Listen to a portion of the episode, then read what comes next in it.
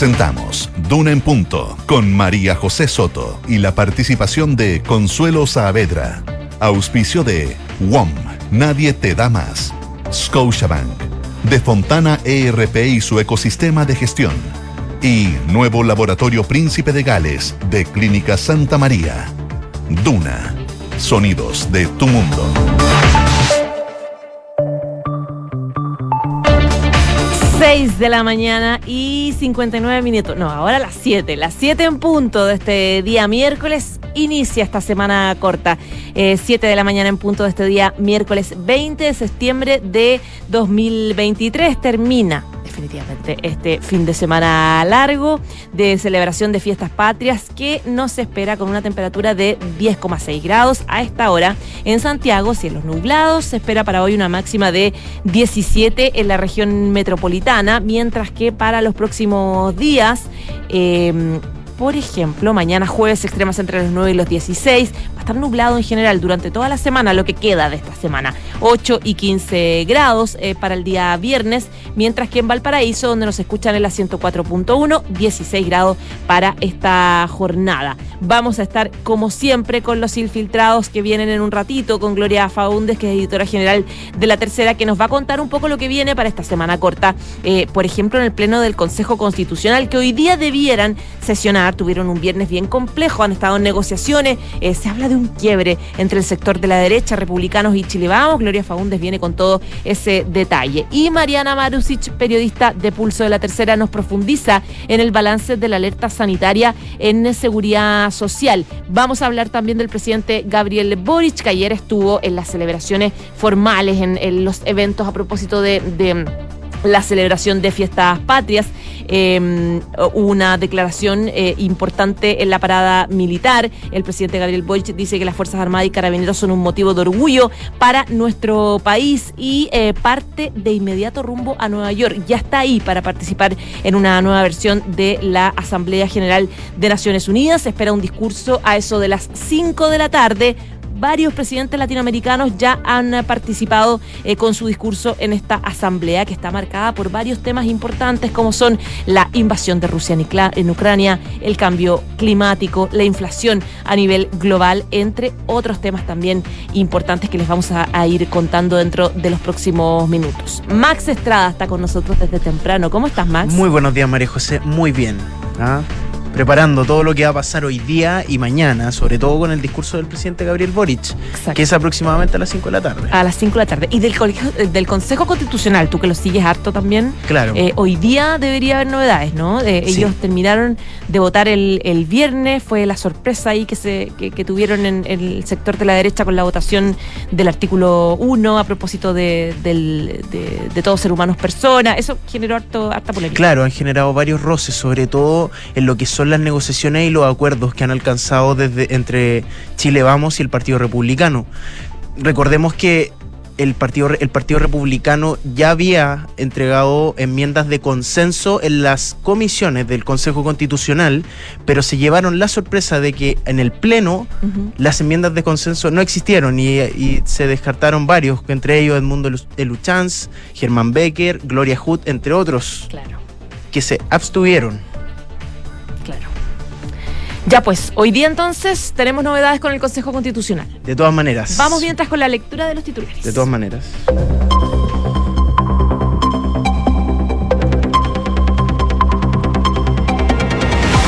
El presidente Gabriel Boric ya se encuentra en Estados Unidos para concurrir por segunda vez a la Asamblea de las Naciones Unidas, con una serie de bilaterales entre las que aparece el presidente de Ucrania, Volodymyr Zelensky. El mandatario prepara su discurso enfocado en el cuidado de la democracia y los derechos humanos. El ejército de Chile expresó disposición a cooperar con el plan de búsqueda desaparecido durante la dictadura militar, presentado por el gobierno. El comandante en jefe de la institución castrense, Javier Iturriaga, señaló que están disponibles a cooperar, pero reiteró que toda la información ya está a disposición de la justicia. 20 personas fallecidas y 450 automovilistas detenidos por conducir bajo los efectos del alcohol o drogas. Fue el balance preliminar de tránsito entregado por Carabineros de Chile. El coronel Emilio Teixeidor de la Prefectura de Tránsito y Carreteras informó que fueron fiscalizados cerca de 95 mil vehículos. El gobierno confirmó que se decretará emergencia agrícola en las zonas afectadas por las lluvias en la región de la Araucanía. El ministro de Agricultura, Esteban Valenzuela, señaló que ya están en curso la declaratoria tras una reunión entre el Comité de Gestión de Riesgo de Desastre y el Minagri. En materia internacional comenzó la edición número 78 de la Asamblea Nacional de las Naciones Unidas, con la participación de 140 mandatarios de todo el mundo, un conclave que estará marcado por el conflicto armado entre Rusia y Ucrania, la escalada de conflictos internos en África, la crisis migratoria y climática. En la primera jornada de la ONU, el mandatario ucraniano Volodymyr Zelensky acusó a Rusia de perpetrar un genocidio y el presidente de Estados Unidos Joe Biden advirtió que ningún país estará seguro si el Kremlin gana la guerra. El Tribunal de Alzada de Argentina falló en contra de la vicepresidenta del país, Cristina Fernández, por presunto lavado de dinero y por la firma de un memorando con Irán. La segunda al mando en el país albiceleste podría ser nuevamente sometida a juicio oral. En el deporte, Alexis Sánchez podría volver a jugar Champions League con el Inter de Milán. El cuadro lombardo visitará este miércoles al Real, a la Real Sociedad en España por la primera fecha del torneo y el Niño Maravilla ya se perfila como jugador suplente. 7 de la mañana con 5 minutos. Muchas gracias Max por ese resumen de titulares. Vamos entonces con las noticias importantes de las últimas horas. La primera tiene que ver con eh, el regreso ya de más de 100.000 vehículos que retornaron a la capital tras este fin de semana por las fiestas patrias. Eh, cientos de miles de automovilistas comenzaron a retornar a sus hogares eh, para ya comenzar esta semana corta. El Ministerio de Obras Públicas cifró hasta las 20 horas que 104.000 vehículos habían retornado a Santiago, número mucho menor al esperado de 150.000 eh, no obstante, desde la cartera proyectan que ese número se va a alcanzar con un balance, o se alcanzó ya con un balance pasado la medianoche. En cuanto al éxodo de la región metropolitana, eh, fueron cerca de 492 mil los vehículos que salieron de Santiago durante los cuatro días de celebración. Una cifra también bastante más baja de lo esperado. Se esperaba eh, cerca de o más de 524 mil.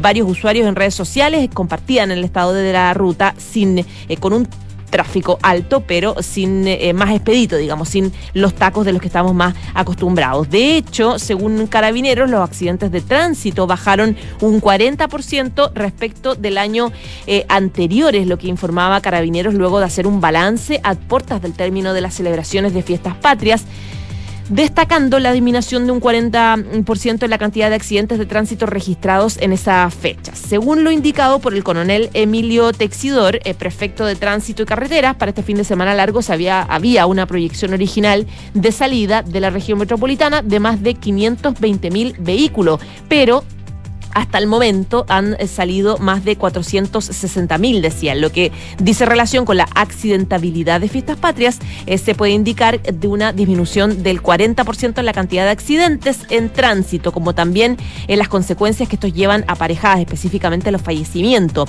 Eh, durante esta fecha se registraron más de 500 accidentes, de los cuales 20 dejaron lamentablemente personas fallecidas, 12, que las 12, 12 menos, digamos, que las registradas durante el año pasado en esta fecha había 32 personas fallecidas, ahora 20 personas eh, fallecidas. Decía el, eh, el, carabinero que si bien es cierto que es una reducción cercana al 40%, no es una cifra que eh, nos ponga felices, decía, porque de, todas formas son 20 tragedias familiares que nadie quiere lamentar. El funcionario también dijo que durante el fin de semana se fiscalizó más de 95 mil vehículos y dentro de esas se puede indicar que hay más de 450 personas detenidas por conducir en estado de ebriedad o bajo la influencia del alcohol o eh, de algún tipo de sustancia prohibida. Además de eso, se cursó más de 1.500 infracciones de, al tránsito por no respetar los límites de velocidad.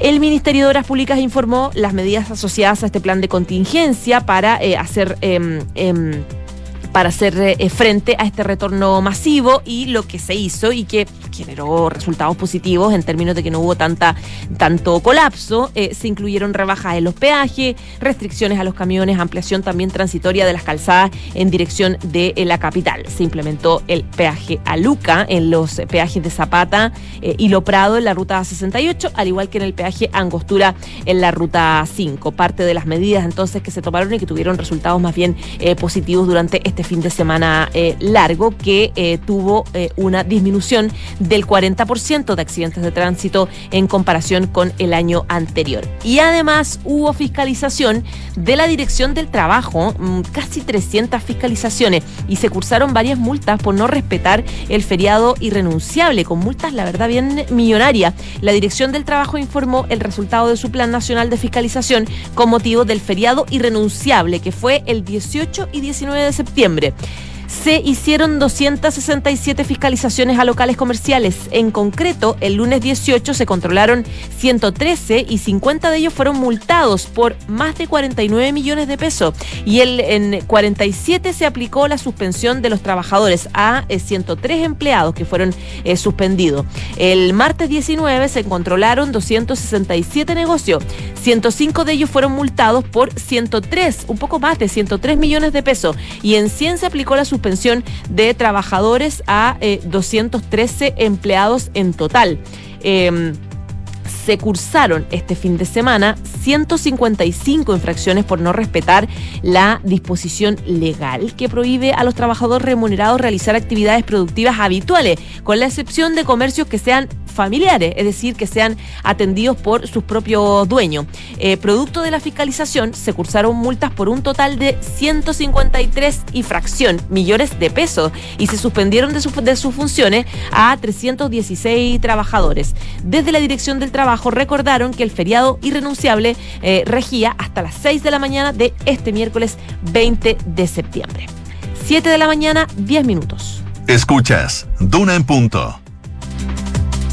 Ayer fue la última actividad formal, digamos, de conmemoración de eh, las fiestas patrias, la parada militar, y en el marco de esa conmemoración eh, se le consultó eh, por los 50 años del golpe de Estado al comandante del jefe del ejército, comandante en jefe del ejército, Javier Iturriaga, que dio una declaración, la verdad que fue aplaudida y valorada por varios sectores.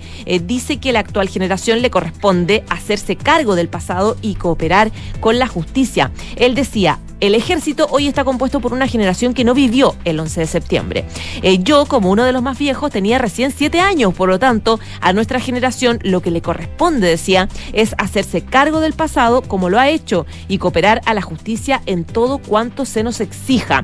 De hecho, en la misma línea y tras ser consultado por si la entidad colaborará en el Plan Nacional de Búsqueda que está impulsado por el gobierno eh, para ah, eh, lograr encontrar a las más de mil personas que permanecen desaparecidas eh, indicó que el ejército ya ha entregado en su momento lo que se requirió. El ejército no tiene hoy día información que no esté disponible en la justicia, aclaraba, y por supuesto que vamos a cooperar en todo cuanto pueda permitir que este país sea de hermanos, fraternal y que podamos tener una reconciliación lo antes posible. Respecto al ánimo de, la conmemoración, el comandante en jefe aseveró que él no vio virulencia en el ambiente, sino que vio reflexión en todos los ámbitos. Él decía que para nosotros es una fecha que indudablemente nos tiene que hacer pensar en nuestro pasado de más de 200 años.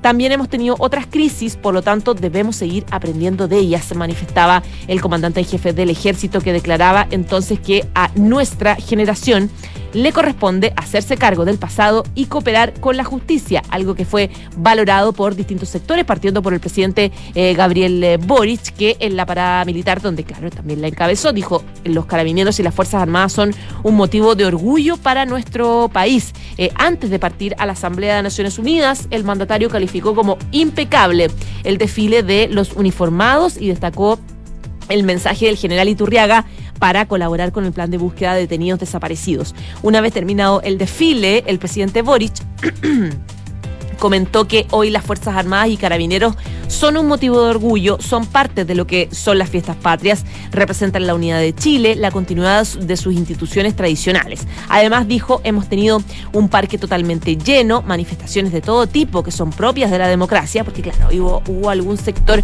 aislado que, que, que, pifió un poco cuando llegó el presidente Gabriel Boric. Y él decía, bueno, es propio eso de la democracia, eh, decía también que la cordillera se ve preciosa, con los volantines de fondo, la verdad es que es una escena conmovedora, decía el presidente Gabriel Boric.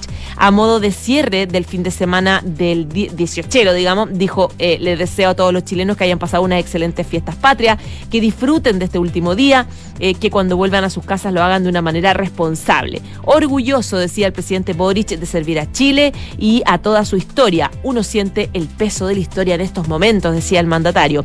Eh, y además valoró las palabras del general Iturriaga. Eh, que él señaló que el ejército actualmente está compuesto mayoritariamente por gente que no participó en los hechos de, que dividieron a nuestro país y que significaron terribles violaciones a los derechos humanos. Sin embargo, dice la disposición eh, a la colaboración es muy valiosa, concluyó el presidente Gabriel Boric en el marco entonces de la parada militar 2023. Eso fue eh, un poquito antes de partir eh, rumbo a Nueva York, donde lo espera una jornada bien intensa de actividades. De hecho, él se fue a Estados Unidos ayer despegó del grupo, a cerca de las 5 de la tarde, despegó del grupo 10 de la Fuerza Aérea el avión en el que viajó el presidente rumbo a Nueva York. El mandatario va a participar por segunda vez en la Asamblea General de Naciones Unidas y en esta ocasión eh, va a estar en la edición número 78 de la Asamblea.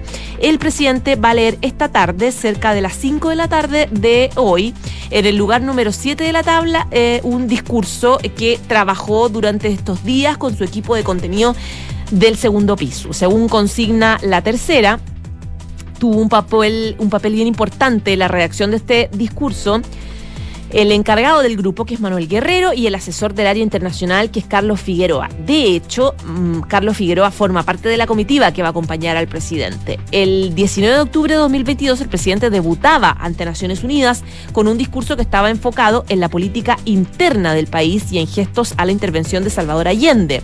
Eh, ahora, en esta ocasión, el discurso del presidente se va a centrar en el cuidado de la democracia. Eh, antes de partir desde Chile, em, eh, Boric declaró que va a llevar el mensaje en su discurso, digamos que va a decir esta tarde ante la Asamblea, va a decir que nuestro país es una democracia sólida, con instituciones robustas y sus expresidentes vivos. Eh, conmigo como presidente en ejercicio nos comprometimos en un documento histórico de siempre valorar la democracia, decía el presidente Gabriel Boric. Los problemas de la democracia se resuelven con más democracia y nunca con menos. Claro, el presidente entonces adelantaba que en el discurso mm, que va a tener esta tarde Naciones Unidas va a destacar esta, esta firma de este documento firmado por los ex presidentes donde, eh, con motivo de la conmemoración de los 50 años, donde todos se comprometen a eh, respetar y proteger los derechos humanos y la democracia. Además, durante su estadía en Nueva York, él va a tener varias, eh, em, varias reuniones bilaterales. Por ejemplo, hoy día se va a juntar con el presidente de Canadá, Justin Trudeau, y con los presidentes de Perú, Dina Boluarte, y de Ucrania, Volodymyr Zelensky. El jueves se va a juntar con la vicepresidenta de Uganda, que es Jessica Rose Alupo, con el presidente de Paraguay, que es Santiago Peña, con el secretario general de la ONU, que es Antonio Guterres. El viernes va a tener una, una, presentación ante alumnos y académicos del Columbia Business School junto al Premio Nobel de Economía y en esa misma jornada también va a tener un encuentro con el Consul of Americas. Esta es una de las organizaciones más importantes de Estados Unidos y su presidenta, que es Susan Segal, ya se reunió en Chile con la ministra del, eh, del Interior, Carolina Toa. También se va a juntar el presidente Boric con la directora de la Cámara Chilena Norteamericana de Comercio. Eh, dentro de ese grupo va a estar el canciller Alberto Van Claveren. También están en esta gira internacional del presidente la ministra de Medio Ambiente, Maisa Rojas, y también la ministra de Salud, Jimena Aguilera, y también la ministra de Ciencia, que es eh, Aysén Echeverry. Boric va a estar hasta el sábado en Estados Unidos y su regreso a Chile se contempla para el domingo 24 de septiembre. Pero, además de su permanencia en Nueva York, en el marco de la cumbre eh, de, de la Asamblea General de Naciones Unidas, va a viajar el día sábado a Washington ¿Por qué? Porque va a encabezar una de las últimas actividades para conmemorar los 50 años del golpe de Estado. Va a liderar una ceremonia de develación de la placa, en, de una placa, digamos, en honor a Salvador Allende, que se instaló en un edificio de la OEA. Em, donde el embajador, eh, donde va a estar presente también el embajador. El sábado va a participar también en Washington en la en el habitual homenaje que se hace siempre al exministro de la Unidad Popular, Orlando Letelier, que fue asesinado en esa ciudad en septiembre de, 2070, de 1976, luego de que estallara una bomba en su auto. En el atentado también eh, falleció el asistente de Letelier, que es Ronnie Moffitt, eh, por lo que se espera que Boric también le rinda homenaje. En su segunda Asamblea General de la ONU, el presidente presidente Boric va a tener una nueva prueba de fuego, consigna la tercera en el ámbito internacional, en donde ha mostrado un desmarque también de otros liderazgos de izquierda a la hora de hablar de regímenes autoritarios eh, que tendrá un gran test entonces en su próxima gira de China en octubre. Parte de las actividades que va a tener el presidente Gabriel Boric en Nueva York en el marco entonces de esta nueva Asamblea General de Naciones Unidas. 7 de la mañana, 19 minutos. Estás en Duna en Punto bueno, va a ser importante también hoy día, vamos a tener noticias con el Consejo Constitucional. Les decíamos que eh, hay interés de lo que pase porque el viernes hubo noticias, comenzaron las votaciones y se empezó a hablar de una fractura entre Chile Vamos y Republicanos, luego de que em, eh, consejeros de Chile Vamos votaran en contra de un inciso muy, de, una parte muy importante para Republicanos, que es, em, votaron en contra del inciso del artículo 1 que consagra eh, que todo ser humano es persona. Em, ellos dieron sus argumentos, eh, los consejeros que votaron en contra de Chile Vamos, que fueron Germán Becker, Edmundo Luchanz, Lorena Gallardo, Gloria Hood. Ellos plantearon que era un tema valórico y por lo tanto es personal. Eh, planteaban también que ese tema no tendría por qué estar en la Constitución. Tenían distintos argumentos para decir que estaban en contra. Eh, esta votación de en contra de Chile Vamos generó eh, la valoración desde sectores eh, de oposición que veían como una amenaza esta, este este artículo porque planteaban que podría haber la puerta, abrir la puerta para un retroceso a la ley de despenalización del aborto en tres causales que existe actualmente en nuestro país. Y eso generó la molestia de sectores de republicanos que plantearon que finalmente no están cumpliendo los acuerdos eh, sobre ese tema y lo que se espera para hoy en la votación eh, con eh, Chile Vamos. Habló el consejero Luis Silva que em, a propósito de las abstenciones también de cuatro consejeros que no quisieron no quisieron votar a favor de esta de esta de este artículo impulsado por republicano. Eh, Luis Silva descartó un quiebre con Chile Vamos, pero sí reconoció una frustración sobre lo que para él fue desconocer acuerdos que se habían logrado con anterioridad. Entonces él decía, bueno, las confianzas ahí se dañan un poco, eh, que honraran un acuerdo no pasó con Chile Vamos, decía este líder de republicano. Yo no hablaría de un quiebre de confianza, pero ciertamente hay quienes tienen que dar explicaciones. En esa línea explicó el consejero republicano que el acuerdo se deduce de haber votado juntos en la comisión precisamente esa disposición. Uno entiende eh, que eh, donde vota una persona de la bancada está la bancada detrás. No puede ser que se hayan desordenado como se desordenado. Eh, se refiere el, este consejero Luis Silva a propósito de que algunos en Chile Vamos votaron en contra, otros se abstuvieron. Eh, yo no hablaría de derrota, decía el republicano, sí hablaría de frustración. En el oficialismo valoraron, como les decía, este gesto de Chile Vamos, de querer distanciarse del Partido Republicano en un artículo que es clave para los distintos sectores políticos. Sin ir más lejos, el oficialismo acusó eh, que este inciso rechazado ponía en riesgo entonces, como les decía, el aborto en tres causales. Pero, eh, por ejemplo, el consejero del Partido Socialista, que es Alejandro Kohler, dijo que este desmarque debe ser mucho más contundente, es decir, que Chile Vamos debería demostrar eh, que hay otras cosas en las que tienen que rechazar la arremetida de, republicano. La duda es si estas diferencias entre Chile Vamos y republicano, que parecían ser mínimas, las condiciones van a seguir viéndose en las votaciones del Pleno que comienzan hoy día. La consejera de, la consejera Pilar Cuevas de RN eh, deja en claro que los acuerdos eh, se respetan y que el primer eh, artículo fue una excepción.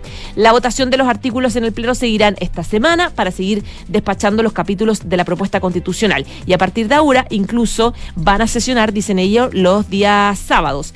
ahora, en medio de eso hay presiones que han ejercido otros sectores, ya no solamente del oficialismo, por ejemplo, de, no sé, por el Partido Socialista, pidiendo un poco que, que Chile Vamos haga de bisagra y saque aquellos artículos que son complicados eh, por parte de republicanos, que son los que tienen la mayoría, no solamente eh, vienen estas solicitudes a Chile Vamos y esta presión a Chile Vamos desde el oficialismo, también desde el centro. Demócratas y amarillos eh, dieron a conocer ayer una carta que publicaba, de hecho, la tercera, donde solicitan varios cambios a republicanos y a Chile Vamos para lograr un acuerdo en el documento de nueva constitución.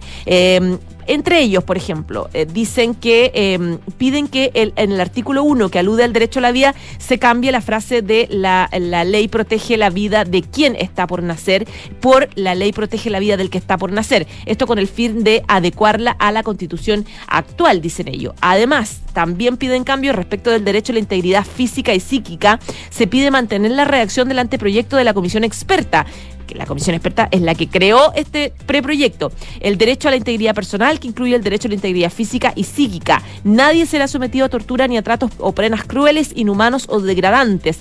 En cuanto al derecho a la libertad personal y la seguridad individual, eh, lo que pide demócratas y amarillos es eliminar la frase las personas condenadas a una pena privativa de libertad podrán solicitar al tribunal competente la situación de dicha pena por la reclusión domiciliaria total siempre que se acredite eh, conforme a la ley la existencia de una enfermedad terminal y el, eh, que el condenado no representa el peligro para la actual em, sociedad, por cuanto en el partido consideran que esto es pertinencia de la de los tribunales, de la justicia y no de la Constitución. Eh, también piden quitar otro artículo bien bien polémico y criticado a republicano que es el que exime del pago de contribuciones para la primera vivienda. Y en libertad de enseñanza también piden eliminar la frase de enseñarles por sí mismo, eh, porque dicen que se, que se puede constitucionalizar una especie de derecho de los papás para eh, no llevar a su hijo a la educación secundaria. Es parte de los cambios que está pidiendo ahora el centro, demócratas y amarillo, y que se suma entonces a la presión del oficialismo a Chile Vamos para que logren doblarle la mano un poco a eh, republicano ya en el debate de las, de las enmiendas. Em, y a propósito la del trabajo que están haciendo los consejeros constitucionales. El Servicio Electoral publicó padrones electorales y nóminas de inhabilitados para el plebiscito. El voto en el plebiscito del 17 de diciembre va a contener una pregunta única. ¿Estará usted a favor o en contra del texto de una nueva constitución? Eh, recordemos que este plebiscito es el 17 de diciembre y vamos a votar entonces por el proyecto que están preparando por estos días los consejeros constitucionales. 7 de la mañana, 25 minutos. En Duna en Punto le tomamos el pulso a la economía. Ya a esta hora revisamos los principales indicadores económicos. Em, la UEF, la unidad de fomento, se cotiza en 36.185,47 pesos y el dólar observado 887,89. El euro 947,49 pesos y el cobre 3,80 dólares la libra.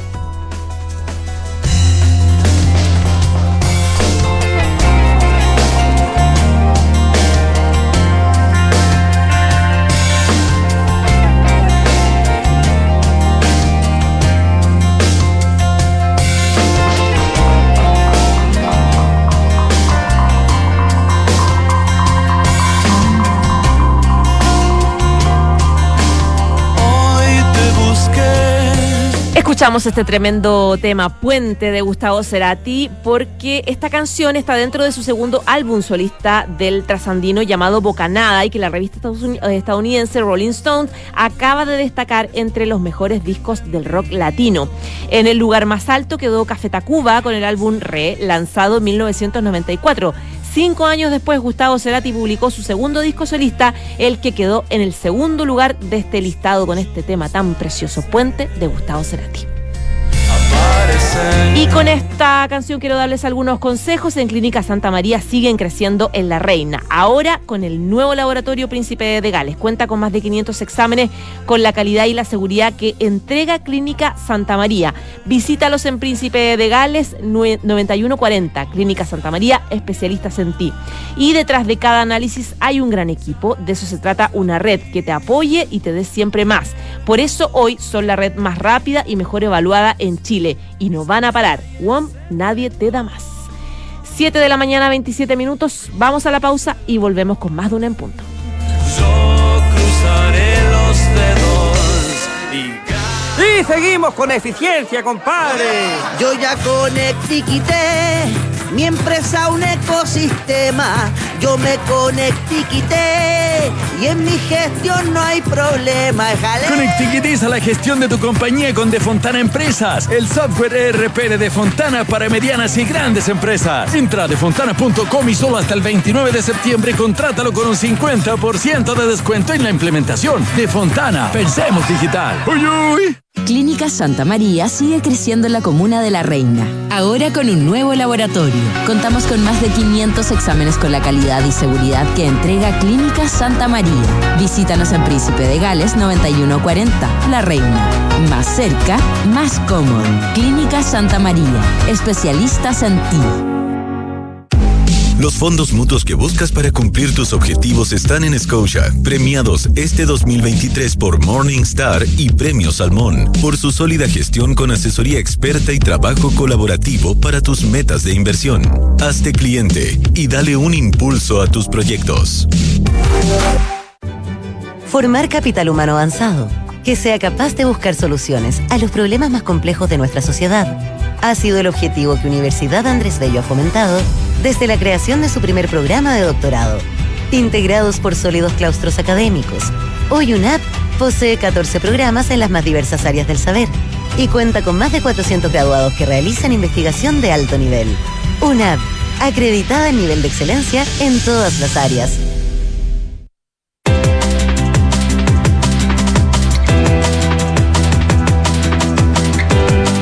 7 de la mañana y 29 minutos. Tenemos en línea ya al senador Juan Antonio Coloma, presidente del Senado. Senador, ¿cómo está? Buenos días. Muy buenos días, María José. ¿Cómo estás tú? Muy bien, pues gracias por contestarnos en esta mañana. Está bien. Tuvo hartas actividades ayer. Estuvo en la parada militar. Así es, estuve en la parada militar, estuve en los eh, un evangélico, católico y varias actividades a- a- anexas a estas fiestas patrias, pero feliz porque nunca había participado tan intensivamente en, las distintas expresiones de, recordar la chilenidad, incluso en, otras instancias, y eso obviamente ayuda a comprender mejor eh, las distintas visiones que se tienen respecto a esta fecha tan importante y también disfrutarla, porque son parte de esa vida republicana que yo valoro mucho, en donde ojalá siempre haya el respeto y en la reflexión del país común que tenemos. Senador, eh, ¿cómo le parecieron las declaraciones del comandante Iturriaga? Él planteaba eh, esto de que a nuestra generación le corresponde hacerse cargo del pasado y de cooperar a la justicia.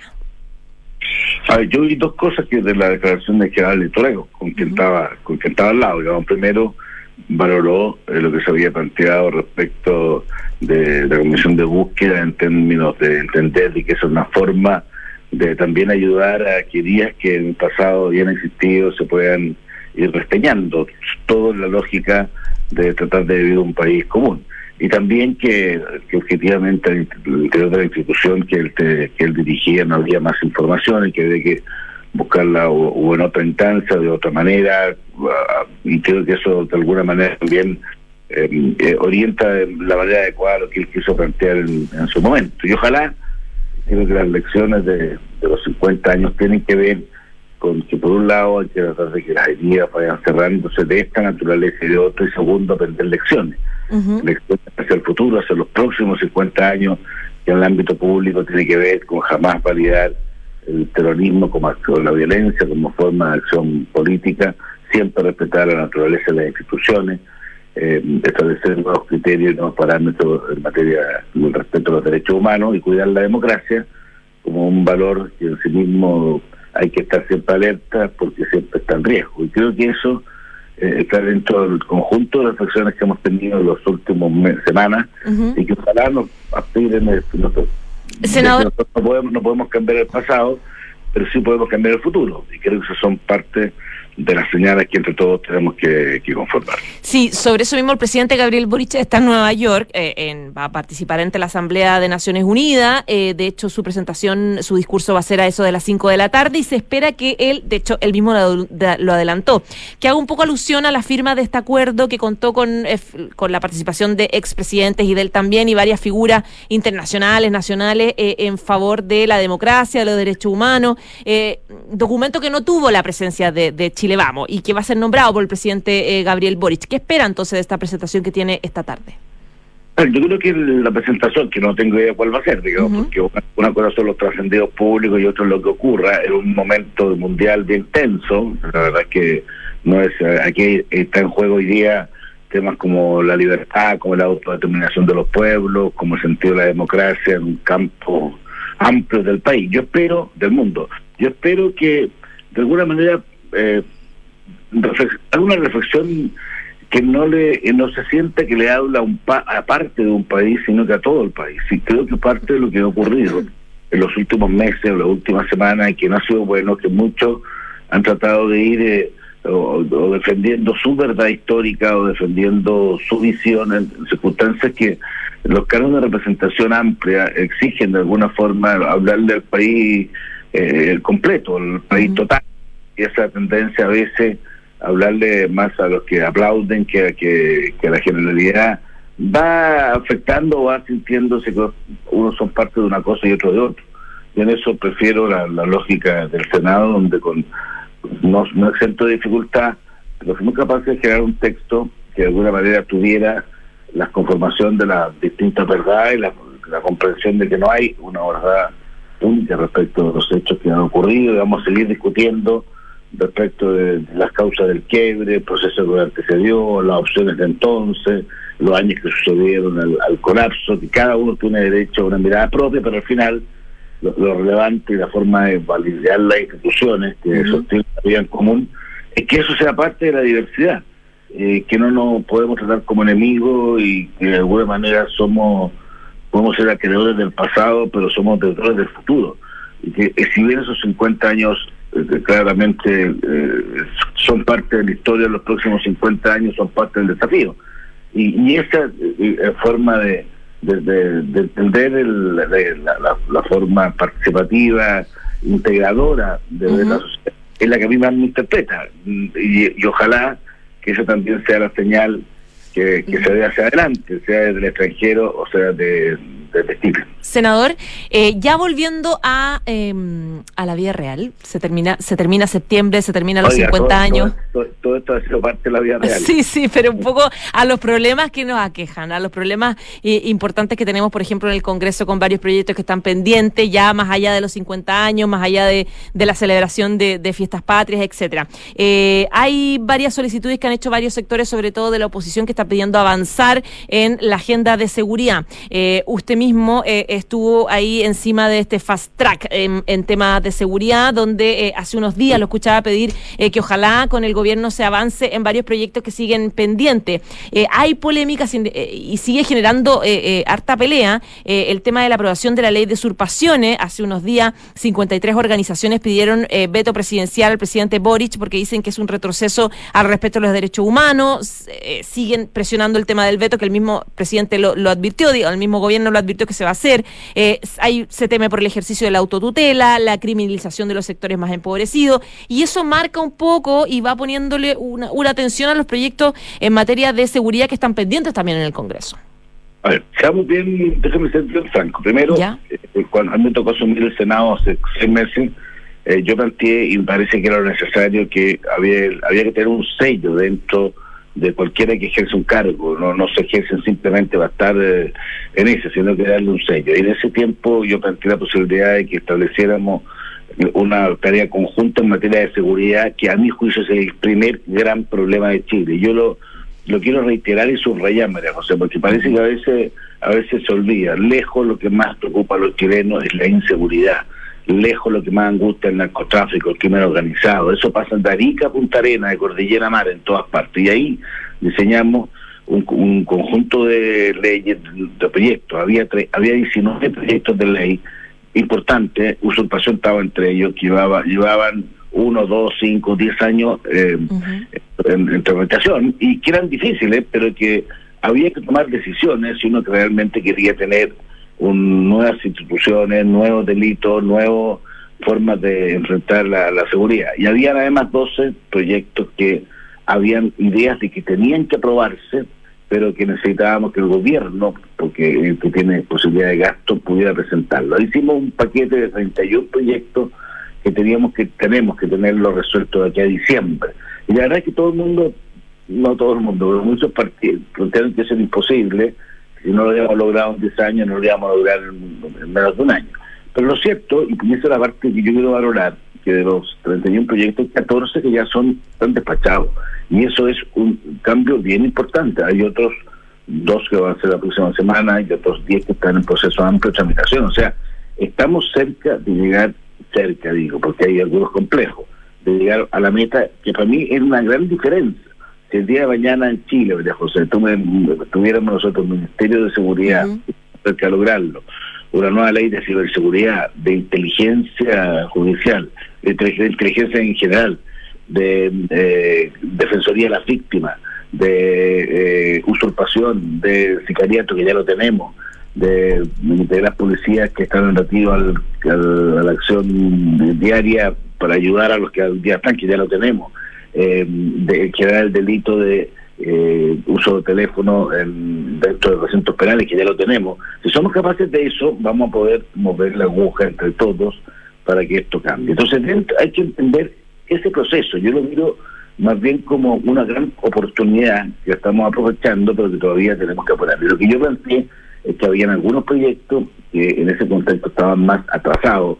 Por ejemplo, que ahí importa mucho el de la de la Fiscalía, o sea, de la Defensoría de las Víctimas, que me parece muy importante que existe, por ejemplo, el, el, la ley del este, Ministerio Público que estamos avanzando y en lo respecto a usurpación tomar una decisión porque yo creo que la ley de usurpación es muy importante en Chile. En Chile hay violaciones periódicas respecto al derecho de propiedad y si no hay flagrancia, si no, si no se logra actuar dentro de esas 12 horas, después se transforman en judicializaciones que se demoran años en restaurar lo que es el derecho de propiedad. Eso es imposible en un Estado de Derecho mantenerlo. Y la ley de usurpación lo que hace es justamente enfrentarlo.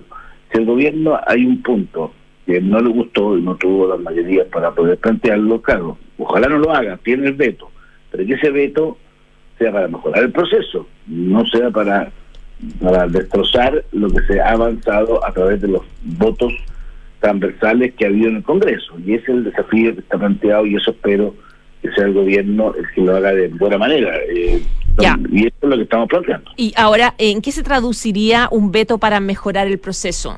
¿Qué, negociación debería partir el, gobierno? El primero, el primer gobierno tiene que tomar una decisión. Si quiere borrar con el codo todo lo que se escribió, puede hacer un voto supresivo, que se llama, y para eso le basta un tercio de los parlamentarios para dejar sin efecto en la práctica la ley. Otra, otra opción de hacer un otro veto que, que cambie una parte o que trate de modificarlo, como por ejemplo que, que, haya la vigencia, porque la vigencia, hay plazos de vigencia que que, que, pueden cambiarse y eso no afectaría mayormente, y eso ha sido planteado por algunos, no afectaría mayormente el fondo. O formas de, de usar la legítima defensa, que es la forma, que es la, que es la manera con que se hace práctico este derecho, que puede tener determinadas eh, mejores reglas. O sea, hay, hay formas de hacerlo si que se quiere, si que se quiere hacer una negociación, eh, y eso la autoridad que tiene el derecho excluyente lo que a mí me preocuparía sería un veto supresivo, o sea, decir, ¿sabes?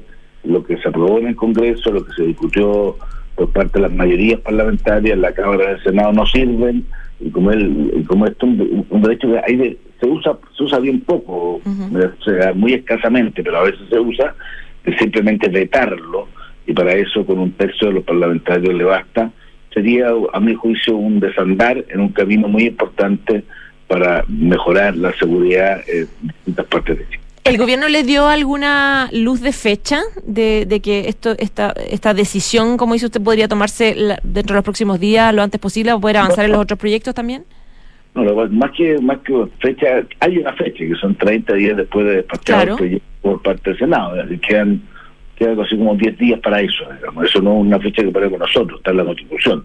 O sea, en 10 días tienen de plazo más o menos para poder decir si van a usar, qué tipo de instrumento van a usar para actualmente vetar este proyecto de usurpación que, claro, al contrario de lo que se plantea, ha sido muy valorado en distintas partes, bien transversalmente, porque es una forma de restablecer el Estado de Derecho en, en tan hoy día no lo existe, lamentablemente.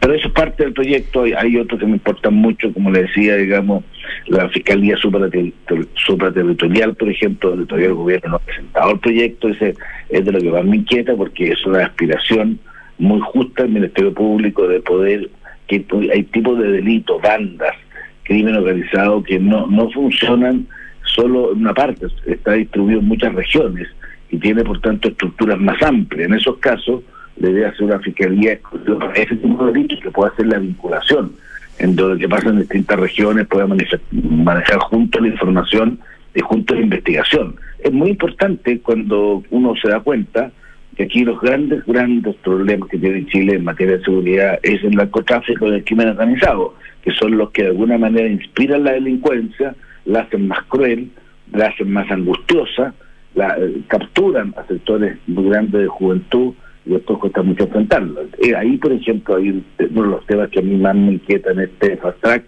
Insisto, eh, que hasta ahora ya hemos ya despachado 14 de las leyes y todavía nos quedan tres meses, es un avance histórico. Nunca, nunca había ocurrido algo de esa naturaleza, así que estamos empujándolo con nada. Pero ojalá que llegamos a la meta oportunamente. Perfecto. Senador Juan Antonio Coloma, muchas gracias por conversar con nosotros. Que tenga buen día. Muchas gracias. Que esté bien. Chao. 7 de la mañana y 44 minutos. Te cuento que, eh, o te invito en realidad a conectar la gestión de tu empresa con Sapien ERP y tu, eh, tu, área de gestión de personas con Senda, ambas soluciones de Fontana y su ecosistema de gestión empresarial. Integra todos los procesos de tu compañía en defontana.com. Y este 2023 los fondos mutuos Scotia nuevamente fueron reconocidos por premios Salmón y Mongestar gracias a una sólida gestión de inversiones con asesoría experta y respaldo global. Hazte cliente y dale un impulso a tus inversiones. 7 de la mañana, 44 minutos. Nos vamos a una pausa y volvemos con los infiltrados.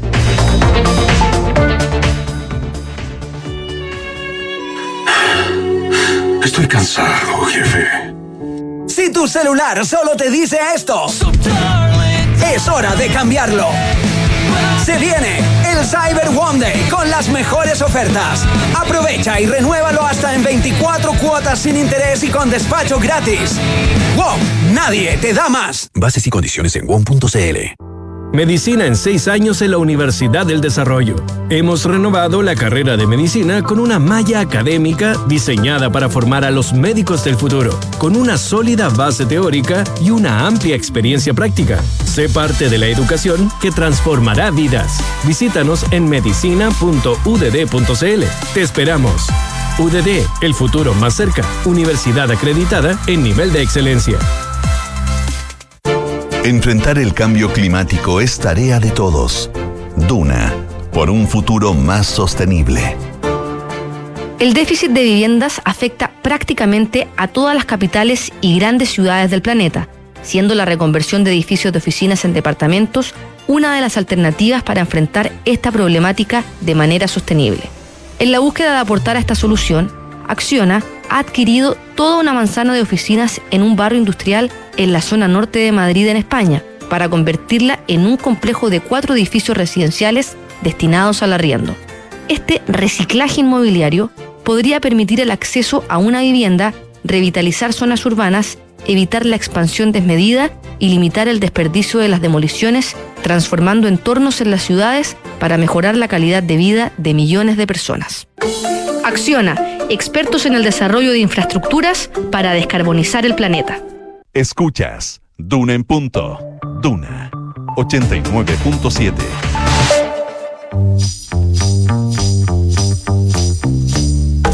Son los infiltrados en Duna en punto. 7 de la mañana y 46 minutos. Ya están con nosotros nuestras infiltradas Gloria Faúndes, editora general de La Tercera. ¿Cómo estás, Gloria? Hola, buen día a todos. Buen día, Mariana Marusic, periodista de Pulso de La Tercera. Muy buenos días, semana corta. Y Consuelo Saavedra, desde Londres. ¿Cómo estás, Consuelo? Hola, muy buenos días, ¿cómo están? Bien, ¿y tú? Todo bien. ¿Todo bien? bien? ¿Cómo estuvo el 18? bueno. Bueno corto. Bueno, dijo la matúa. Sí, siempre se hace corto, ¿no? Siempre se hace corto, nada que hacer. Volvimos a la realidad. ¿Partamos con Gloria? Partamos porque eh, después de tantas fiestas, no sé si recordarán que el viernes hablábamos a propósito del inicio del Consejo Constitucional. Y si bien al principio de esa discusión, que era el capítulo primero, el primer pleno que se celebraba en, en- en este nuevo proceso constitucional. No se preveía eh, que acá pudiera haber una suerte de golpe blanco, como se ha calificado la acción de algunos eh, consejeros de Chile Vamos. Eh, se preveía sí que podía ser un pleno muy discutido, ¿no? Sobre todo porque aquí se ponía, estaba en juego el ingreso de un inciso que lo comentábamos, ¿te acuerdas, Consuelo? A propósito, un inciso que es muy sentido por el Partido Republicano y que dice relación con que todo ser humano es persona. ¿Te acuerdas que hablábamos a propósito de que esto era muy emblemático para, para los republicanos? Era, era parte de este ADN que ellos quieren eh, poner en la Constitución, pero que había desatado toda una serie de críticas a propósito de que se estaba repitiendo, ¿no? Eh, aquello que pasó con la convención, con los sectores de izquierda respecto de que acá se estaba eh, pasando máquina, ¿no? Pues bien, en una jugada muy sorpresiva, esto desató una fuerza oculta que incluso creo yo va mucho más allá del hecho puntual de haberse abstenido en este artículo eh, eh, algunos consejeros de Chile Vamos que lo que hicieron fue termi- lo terminaron por rechazar. Recordemos que los republicanos no tienen todos los votos para eh, eh, ser eh, eh, para aprobar lo- los incisos, los artículos, requieren de el escrutinio de Chile Vamos. Y acá se había producido una crítica bien fuerte O sea, a Chile se abstu- Vamos se abstuvieron en Se realidad. abstuvieron que se ca- cuatro. Que se, cayera. haciendo que se rechazara este inciso y que desató Claro. una toda una fuerza dentro de eh, el, pleno y el consejo ¿Qué era lo que quería hacer Chile Vamos? La verdad es que más allá, les digo yo, de haber elegido con pinza un inciso, eh, lo que se estaba dando acá era una señal política muchísimo más profunda.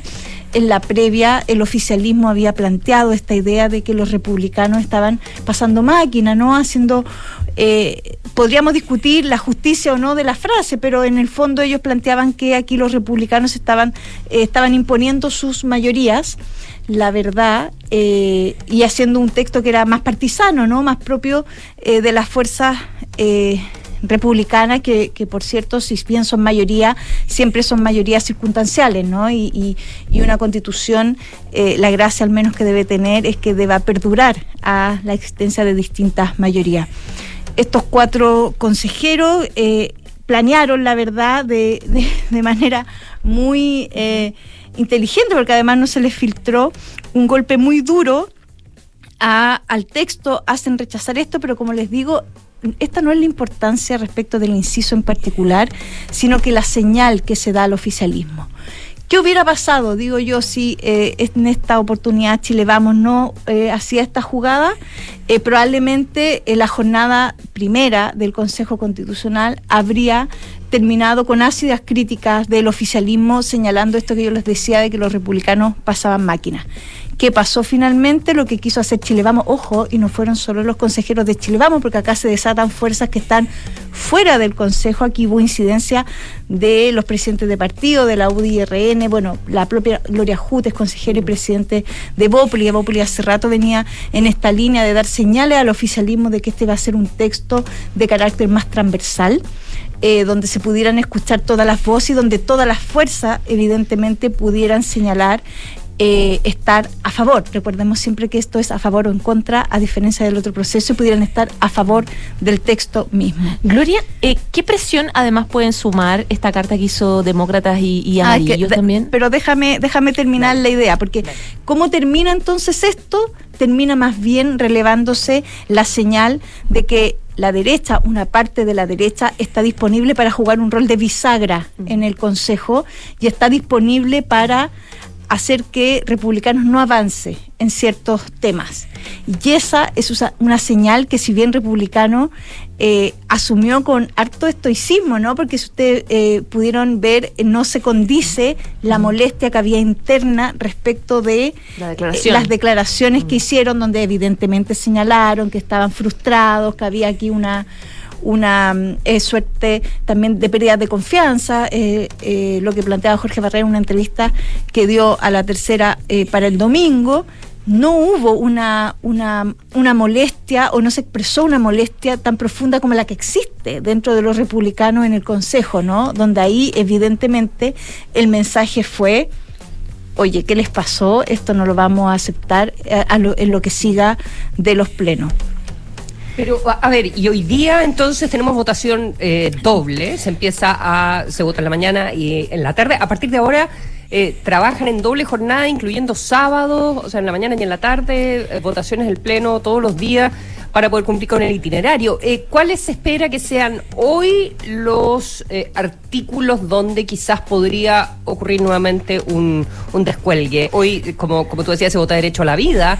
Eh, está el asunto de la objeción de, la De conciencia. institucional, por ejemplo. Así es. ¿Verdad? Sí, y ahí voy a lo que preguntaba la José, porque la verdad es que este empeño de Chile Vamos, esta señal que fue muy sentida eh, por el oficialismo, si ustedes eh, lo, eh, lo han visto, eh, el oficialismo quedó un poco hasta mudo respecto de eh, la reacción que iban a tener eh, frente a esta embestida, como que se circunscribió una discusión muy dura en la derecha, que yo creo que sigue de manera muy subterránea, pero se han sumado otras fuerzas también que tienen un carácter más bien simbólico que real, porque ni amarillos ni republicanos tienen consejeros, pero evidentemente son fuerzas que fueron muy determinantes en el proceso anterior a propósito del rechazo, que fue el mundo de la centroizquierda que se sumó eh, a esta opción y que fue la que consolidó la amplia mayoría que terminó eh, rechazando el trabajo de la convención, ¿no? Particularmente por partisanos.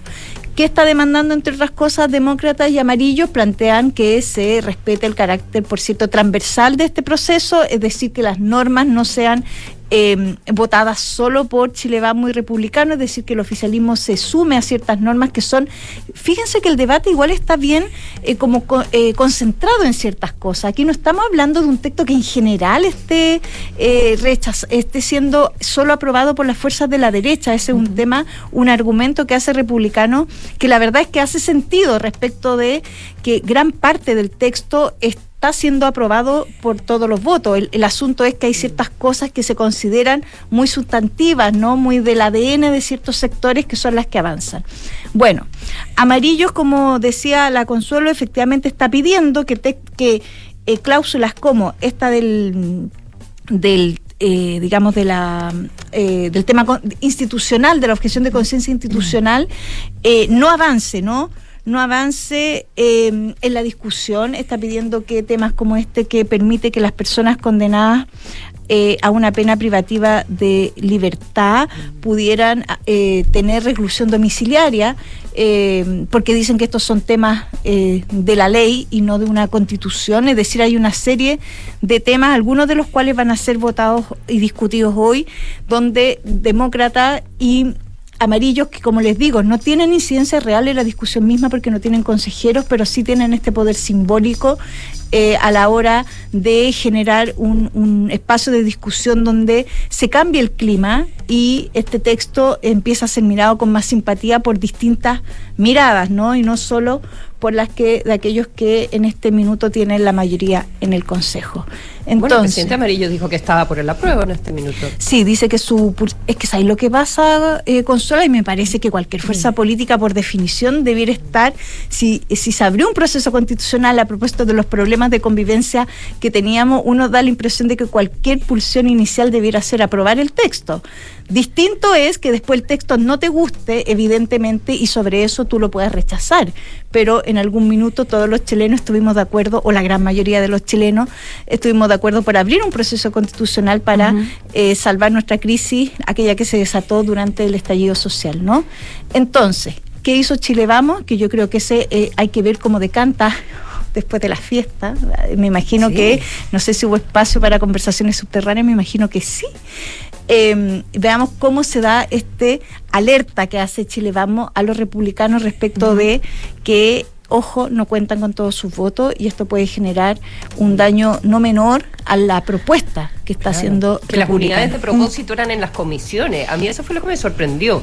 eh, porque empecé a, a revisar eh, si mm, se habían participado en, eh, en la comisión donde se vio el capítulo 1 de principios, ¿verdad?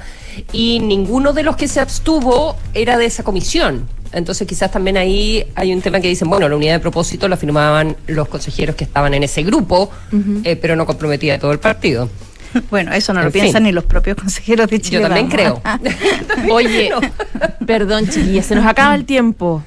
Uy, qué atroz, vamos Sí. Mariana Mares, sí. Pobre, Pero dos minutos. problema. Voy a hacer un balance de la alerta sanitaria en temas de seguridad social, básicamente, porque recordemos que a fines de agosto pasado terminó la alerta sanitaria que había iniciado en febrero del año 2020 en el gobierno anterior. Y en todo ese periodo de pandemia eh, ya tenemos un balance que hizo la Superintendencia de Seguridad Social respecto de cómo operó justamente, eh, y valga la redundancia, la seguridad social durante el periodo. Y ahí, bueno, básicamente se emitieron un total, por ejemplo, de 4 millones de licencias médicas por eh, COVID, por coronavirus.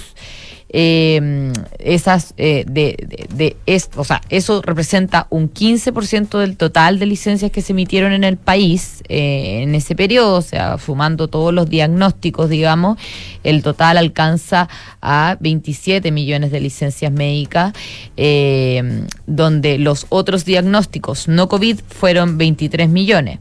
Entonces, bueno, al ver por año cuándo fue que se emitieron más licencias por coronavirus, eh, esto se alcanza en, en 2021, eh, en términos de proporción sobre el total de licencias médicas, fueron el 19% por COVID. eh, y el resto por otros diagnósticos, eh, eso es más o menos un millón y medio de licencias, aunque el mayor número fue en 2022 eh, no, no visto proporcionalmente, sino como en número total, fueron 1.600.000 más o menos licencias por coronavirus que hubo en 2022. Y eso ha venido bajando ya, la verdad, eh, de manera bastante importante, porque en 2020, eh, este año, digamos, hasta agosto, se han emitido solo 154.000 licencias por coronavirus. Eso es un 3% del total de las licencias que se han emitido en el país, eh, considerando todos los diagnósticos hasta esa fecha. Y representa nada si se compara con los meses que fueron los pics de la pandemia, por ejemplo. Eh, o sea, todo lo que se emitió este año es menos de la mitad de lo que se emitió en un mes pic de la pandemia. Por ejemplo, en Wow. abril de 2021 se emitieron por, por licencias por COVID dos- 225 mil y en febrero de 2022, que fue el otro pic, se emitieron 326 mil. O sea, eso es el 13, ma- casi el 14% del total de las licencias por coronavirus se emitieron en esos dos meses. Eh, y no fue el único tema que, que ve la Superintendencia de Seguridad Social eh, durante la pandemia, sino que hubo otras cosas como la licencia médica preventiva parental, fue una licencia que se aprobó justamente en el Congreso eh, para quienes estaban haciendo uso del permiso postnatal parental durante el estado de excepción constitucional de catástrofe, las ISAPRES llevaron de hecho a la justicia, a- al Estado, porque dicen que esto en realidad no deberían haberse hecho cargo ellas de, de pagar estas licencias, pero bueno, más allá de, de- eso, la verdad es que se otorgaron casi 300 eh, mil licencias para 107 mil trabajadores, porque una persona podía pedir eh, hasta tres licencias de este tipo, que era justamente para extender el postnatal parental. Eh, eso operó hasta septiembre de 2021 y eh, la verdad es que obviamente, eh, como es esperado, la mayoría que lo pidió fueron mujeres. Fueron solo 100 hombres los que pidieron esta licencia, pese a que también podían hacerlo. Eh, pero hubo poco uso de, de parte de los hombres. También hubo otras dos extensiones del postnatal parental y en total eh, por estas otras dos extensiones se usaron 37.600 eh, usos de, de extensión del postnatal, digamos, eh, subsidios que se entregaron para que las- los padres pudieran cuidar a sus niños durante eh, la alerta sanitaria. Bueno, eso entre otras cosas, ya no nos queda tiempo, pero para la otra. Sí, se nos acabó el tiempo. ¿Continuará? Continuará. muchas gracias Mariana y Gloria. Y muchas gracias Consuelo. Son las 8 de la mañana y dos minutos. Ya nos vamos. Viene el resumen de las noticias con Max Estrada y por supuesto, hablemos en off.